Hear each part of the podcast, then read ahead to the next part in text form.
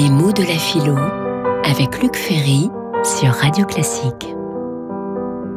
Délicatesse, l'esthétique de la délicatesse, l'esthétique du sentiment, comme on l'appelle encore. Eh bien, cette esthétique d'inspiration pascalienne et anti-cartésienne, une esthétique qui s'inspire du cœur plutôt que la raison et de la phrase de Pascal. Le cœur a ses raisons que la raison ne connaît pas.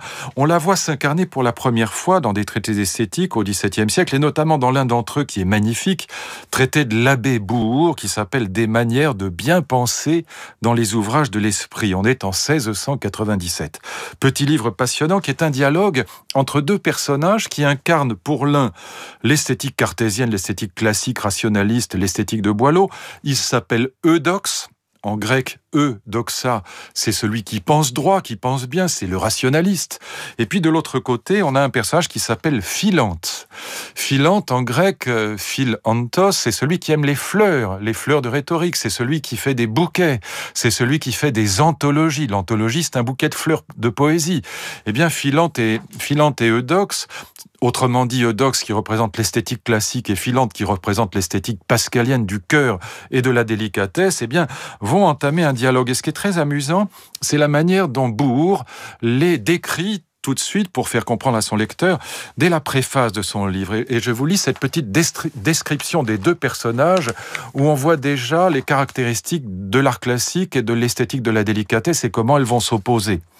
Ce sont deux hommes de lettres, dit Bourg, que la science n'a point gâtés, et qui n'ont guère moins de politesse que d'érudition, quoiqu'ils aient fait les mêmes études et qu'ils sachent à peu près les mêmes choses, le caractère de leur esprit est bien différent. S'agissant d'Eudox, alors Eudox c'est Descartes, c'est Boileau, s'agissant d'Eudox, à l'image de son nom, rien ne lui plaît dans les ouvrages ingénieux qui ne soient raisonnables et naturels. Il admire les anciens. Quant à Philante, tout ce qui est fleuri, tout ce qui brille le charme, les Grecs et les Romains ne valent pas à son gré les Espagnols et les Italiens. Et donc on voit que Philante, l'esthétique de la délicatesse, il a un petit penchant pour les baroques, il a un petit penchant pour les Italiens, les Espagnols, et puis peut-être bientôt pour les Portugais et les Allemands. Et donc on va voir évidemment deux esthétiques s'opposer complètement. D'un côté, l'esthétique euh, classique qui considère que le beau, c'est l'incarnation d'une vérité de la raison, comme chez Rameau, la musique est l'incarnation même de l'harmonie.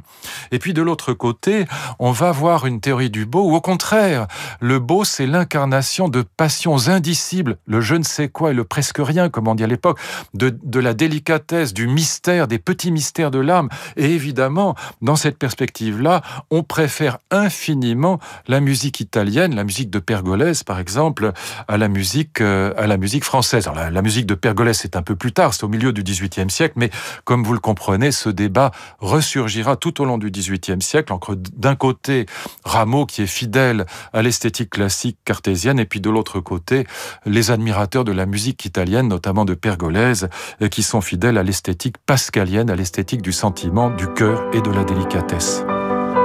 Retrouvez les jeudis philo de Luc Ferry aux conférences Sarah Yalda chaque jeudi à 12h30 au Théâtre des Mathurins.